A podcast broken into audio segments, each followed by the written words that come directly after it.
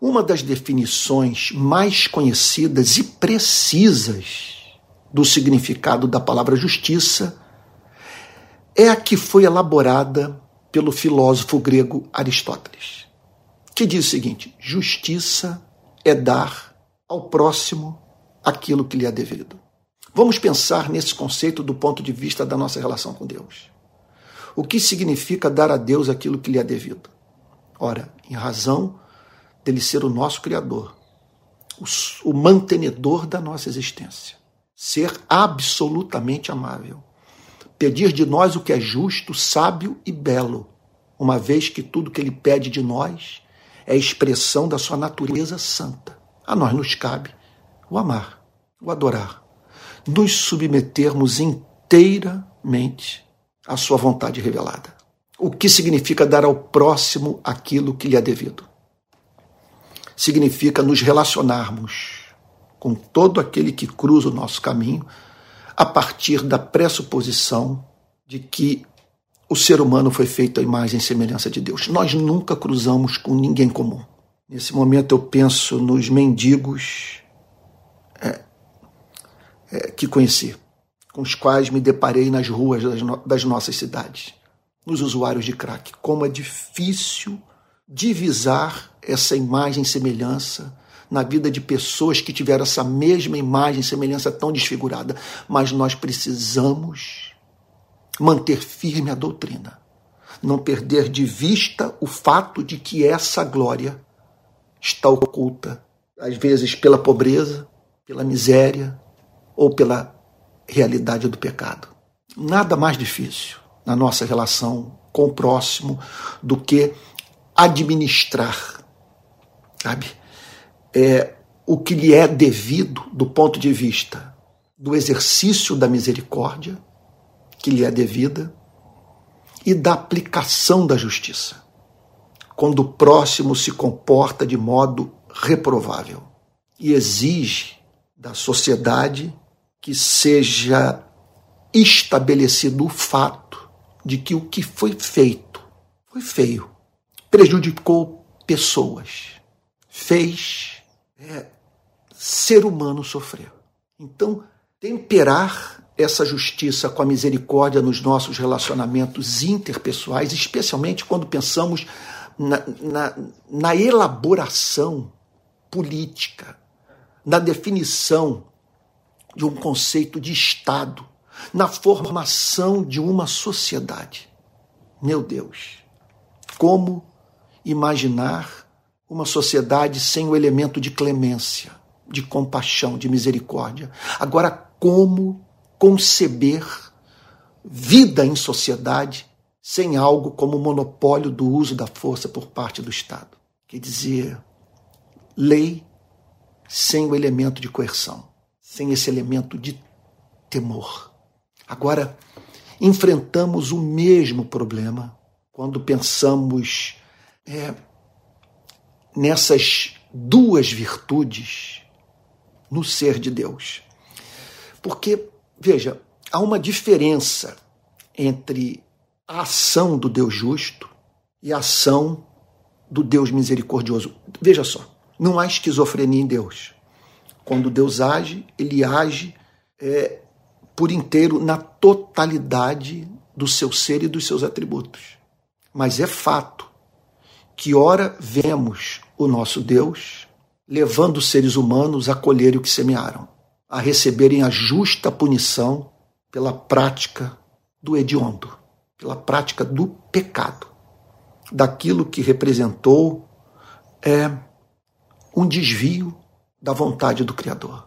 Agora, é, encontramos nas Sagradas Escrituras, veja só, não apenas Deus julgando pessoas, sociedades e culturas, nós o vemos salvando pessoas, agindo com misericórdia, é, do ponto de vista da, da sua relação com uma cidade inteira sabe, com o povo.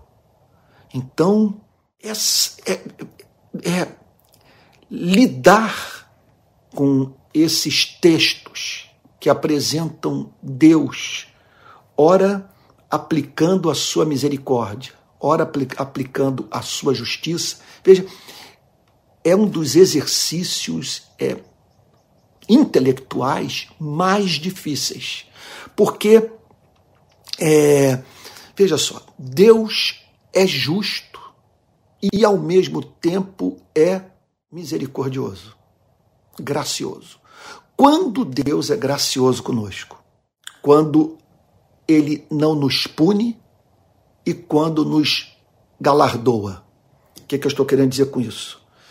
Ele nos trata com misericórdia, nos trata com graça, quando, em vez de aplicar sua justiça em nossas vidas, lida conosco como se nós não tivéssemos cometido pecado. Oferece-nos uma memória sem registro. Elimina a condenação na nossa relação com Ele. Ele também se revela como gracioso, misericordioso, quando, ao pedir que façamos o que somos obrigados a fazer, porque somos criaturas dele e ele é amável e o que ele pede de nós é razoável, mesmo assim, ele nos galardoa. Quer dizer, como se merecêssemos o prêmio, quer dizer, receber um, o prêmio da obediência, quando na verdade o grande privilégio é viver para fazê-lo sorrir. Mas ele, mesmo assim, associa aos seus mandamentos inúmeras promessas, a fim de nos estimular à prática das boas obras, porque Ele é bom, porque Ele é misericordioso. Agora, note bem, eu estou tentando aqui, nessa aula, é, é, tratar dessa dificuldade que nós enfrentamos. Quando nos aproximamos do Deus leão e do Deus Cordeiro, do Deus justo, do Deus misericordioso, do Deus do Monte Sinai pegando fogo e Moisés descendo com, a, com as tábuas da lei nas mãos, e o Deus que é encontrado se revelando na manjedoura, na cena de Maria amamentando o bebê Jesus. Como lidar com isso? Veja só, a misericórdia em Deus é sempre voluntária. Na Bíblia, na Bíblia, Deus reserva para si mesmo o direito de exercer sua misericórdia de acordo com o beneplácito de sua vontade. Não me peça, estou balançando a cabeça, porque não me peça para explicar isso. A Bíblia revela Deus simplesmente decretando tratar algumas pessoas com impressionante misericórdia. Veja, por exemplo, o que que diz Romanos capítulo 9, versículo 15. Olha lá, Romanos capítulo 9, versículo 15. Pois ele diz a Moisés, diz o apóstolo Paulo: Terei misericórdia de quem eu tiver misericórdia, terei compaixão de quem eu tiver compaixão. Ele é soberano no exercício da sua misericórdia. Aí nessas horas as pessoas reclamam, é, reclamam desse aspecto do governo soberano de Deus, do exercício da sua misericórdia. Porque elas dizem, ao ser misericordioso com alguns, Deus não seria obrigado a ser misericordioso com todos? E nós não temos como fugir desse fato nas Sagradas Escrituras, porque olhe para a conversão de Abraão, olhe para a conversão do apóstolo Paulo. Aí eu pergunto: quantos pagãos tiveram acesso a essa revelação de Deus? Que Deus fez de si mesmo a Abraão? Algo extraordinário. Sabe? E simplesmente na vida é, dos pagãos, se tem pouquíssimo registro de Deus se revelar dessa forma tão extraordinária como se lhe revelou ao pagão Abraão. É, e a conversão do apóstolo Paulo? Na vida de quantos judeus de cultura farisaica Deus se revelou como se revelou ao apóstolo Paulo na estrada de Damasco? Observe para a tentação vivida por Judas e na tentação vivida por Pedro. Para Pedro, o Senhor Jesus vira-se e diz: Satanás vos reclamou para vos peneirar, mas eu roguei por ti para que sua fé não desfalecesse. E quanto a Judas, ai daquele por intermédio de quem o filho do homem está sendo traído. Veja só, é importante ser afirmado que, que Paulo recebeu misericórdia, Judas recebeu justiça. Deus foi misericordioso com Paulo, Deus foi justo com Judas. Veja só, agora é importante que você guarde esse ponto. Misericórdia e graça são formas de não justiça, mas não são injustas. Porque o exercício dessa graça, dessa misericórdia, está baseado no sangue derramado por Jesus Cristo na cruz, porque na cruz ele conquistou essa graça e essa misericórdia. Quando Deus trata alguém com misericórdia, quando Deus trata alguém com graça, ele o faz com base na vindicação da sua justiça. Sua justiça foi defendida na cruz porque ali ele pune na pessoa do seu único filho os nossos pecados. E assim, portanto, Deus, quando age com misericórdia, como agiu na vida de Paulo, como agiu na vida de Abraão, quando agiu, como agiu na vida do apóstolo Pedro, ele o faz, veja só, é, é, ele o faz não em detrimento da sua justiça. Uma vez que esse, o exercício dessa misericórdia, dessa graça, está baseado nas demandas da justiça que foram satisfeitas pela obra sacrificial de nosso Senhor e Salvador Jesus Cristo. Agora veja só, quando nós declaramos que porque Deus perdoou alguns, ele é obrigado a perdoar a todos, o que nós estamos dizendo é que a graça é obrigatória. Portanto, se a graça é obrigatória, nós não estamos mais falando de graça, mas sim de justiça.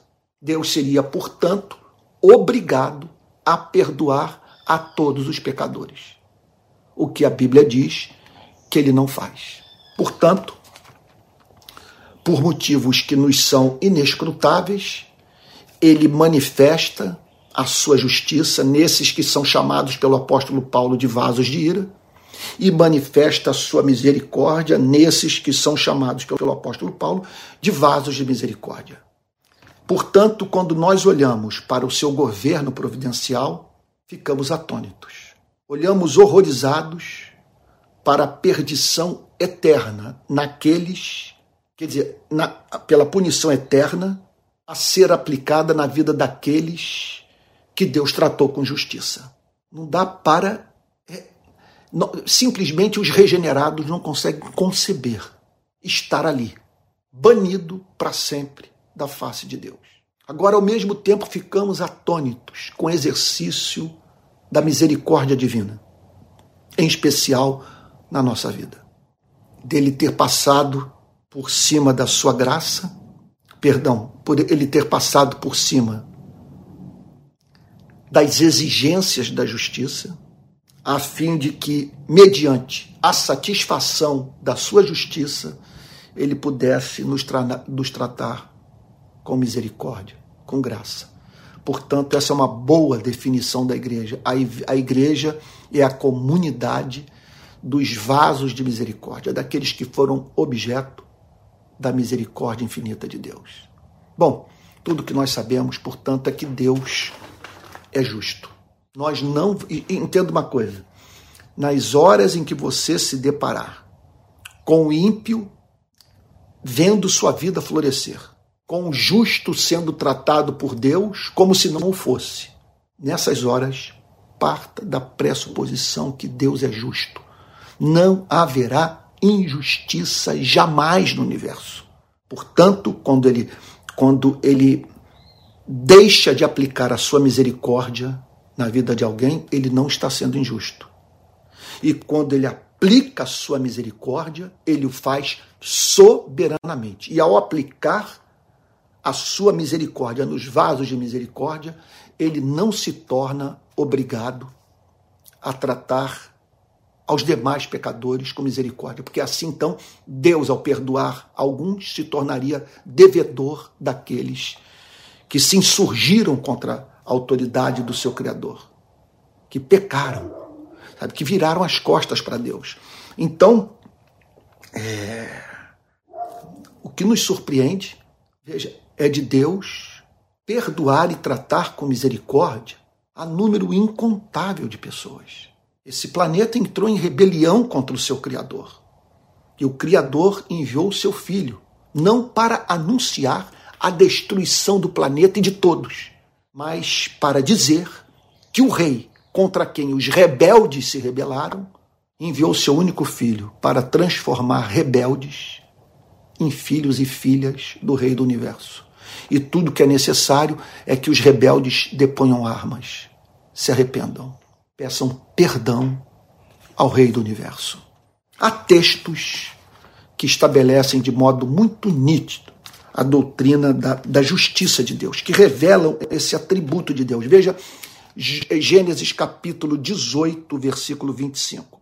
Gênesis 18, 25, e diz assim: Longe de ti fazeres tal coisa, matar o justo com o ímpio, como se o justo fosse igual ao ímpio. Longe de ti, será que o juiz de toda a terra não faria justiça? Então, o Antigo Testamento pressupõe que Deus é justo e que ele sabe a diferença entre o justo e o ímpio. Isso é muito claro para ele, de modo que no juízo final não haverá injustiça. Não, ha, não haverá espaço para alguém se aproximar de Deus e dizer: O Senhor está me tratando de uma forma injusta. Eu não merecia isso. Não há espaço para esse tipo de diálogo é, entre a criatura e o Criador. Na verdade, quando o objetivo, eu me lembro do Martin Lloyd Jones uma vez ter dito isso, que o objetivo da pregação é fazer o homem calar a boca, se silenciar diante de Deus e se curvar diante da sua autoridade. Vamos para Êxodo capítulo 34, versículos 6 e 7. Êxodo 34, 6 e 7, que diz assim: O Senhor passou diante de Moisés e proclamou: O Senhor, o Senhor Deus compassivo e bondoso, tardio em irar-se e grande em misericórdia e fidelidade, que guarda misericórdia em mil gerações que perdoa a maldade, a transgressão e o pecado, ainda que não inocente o culpado, e visita a iniquidade dos pais nos filhos e nos filhos dos filhos, até a terceira e quarta geração. Aqui nessa passagem é, é ambos os atributos, sabe, de justiça e misericórdia, quer dizer, que são elementos do, do, do conjunto de atributos morais de Deus, ambos presentes nessa passagem.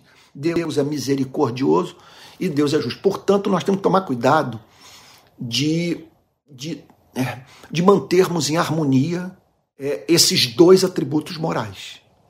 Porque há aqueles que põem muita ênfase na justiça divina e acabam transformando Deus num justiceiro, num diabo, num ser que não nos dá descanso nunca. E há aqueles que põem toda ênfase na graça, nesse elemento de misericórdia, perdendo de vista o temor que é devido a esse Deus que, conforme acabamos de ver, não inocente culpado. Então, nós não podemos separar aquilo que a Bíblia mantém é, unido. Deus é justo e Deus é misericordioso. Vamos para um outro texto, que é Neemias capítulo 9, verso 32. Cap Neemias capítulo 9, versículo 32, que diz assim: Agora, pois, ó Deus nosso, ó Deus grande, poderoso e temível, que guardas a aliança e a misericórdia, não menos que guardas a aliança e a misericórdia, não menosprezes toda a aflição que nos sobreveio, a nós, aos nossos reis, aos nossos príncipes, aos nossos sacerdotes, aos nossos profetas, aos nossos pais e a todo o teu povo, desde os dias dos reis da Síria até o dia de hoje. Tu foste justo em tudo o que nos aconteceu, pois agiste com fidelidade enquanto nós procedíamos mal. Feliz aquele que é capaz de fazer uma oração como essa. Feliz é aquele que, que não se vê na condição de botar Deus na parede e exigir misericórdia. Repito, se a misericórdia na nossa vida, o exercício da misericórdia, da parte de Deus, na sua relação conosco, é, é algo que temos que reivindicar, sabe? a misericórdia deixa de ser graça e passa a ser justiça. E assim Deus se torna devedor ao homem, ao ser humano pecador. Vamos para o Salmo 145, versículo 17. Salmo 145, repito, verso 17, que diz assim: Justo é o Senhor em todos os seus caminhos. Isso não significa que você vai conseguir entender esse caminho. E você vai conseguir sempre perceber esse elemento de justiça nos caminhos de Deus. Agora, é necessário que você se torne uma criança. Que você confie na palavra do Deus que não pode mentir que você não se deu o direito de tropeçar na inescrutabilidade de Deus. Nós não entendemos os seus caminhos, mas aqui está o salmo dizendo: Justo é o Senhor em todos os seus caminhos, bondoso em todas as suas obras, ainda que não entendamos. E por fim, Romanos capítulo 9, verso 14. Romanos, vamos lá, para capítulo 9, verso 14, que diz assim: é, que diremos então? Que Deus é injusto? De modo nenhum, diz o apóstolo Paulo. Pois ele diz a Moisés: Terei misericórdia de quem eu tiver misericórdia, e terei compaixão de quem eu tiver compaixão. Assim, pois, isto não depende de quem quer ou de quem corre, mas de Deus, mas de Deus que tem misericórdia. Porque a Escritura diz a Faraó: foi para isto mesmo que eu levantei, para mostrar em você o meu poder e para que o meu nome seja anunciado em toda a terra. Logo, Deus tem misericórdia de quem quer e também endurece a quem ele quer. Olha, o meu trabalho como teólogo é, é declarar o que a Bíblia ensina, o texto é muito claro. Deus revela a sua glória na aplicação da sua justiça nos vasos de ira e Deus revela a sua glória na aplicação da sua misericórdia nos vasos de misericórdia. De maneira que quando nós olhamos para a administração dessa justiça e dessa misericórdia no nosso planeta, nós ficamos diante de um Deus que se revela a você e a mim como justo e misericordioso.